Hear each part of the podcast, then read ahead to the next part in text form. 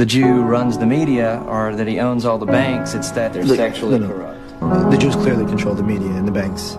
They undermine traditional life, and they deracinate society. Deracinate. Tear out the roots.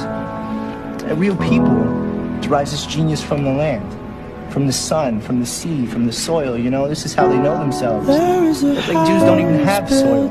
Notice the Israelis.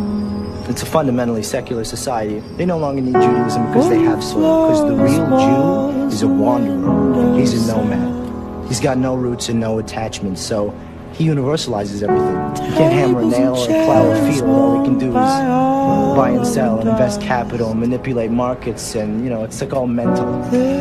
He takes a life of the people that's rooted in soil, and then he turns it into this cosmopolitan culture based on books and numbers and ideas. And, uh, you know, this is his strength. You take the greatest Jewish minds ever Marx, Freud, Einstein. What have they given us?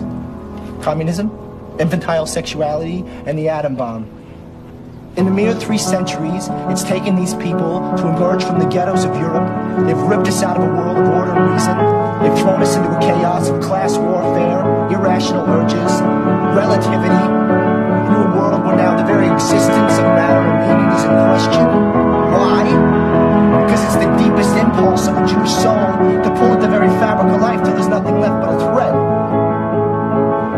want nothing but nothingness.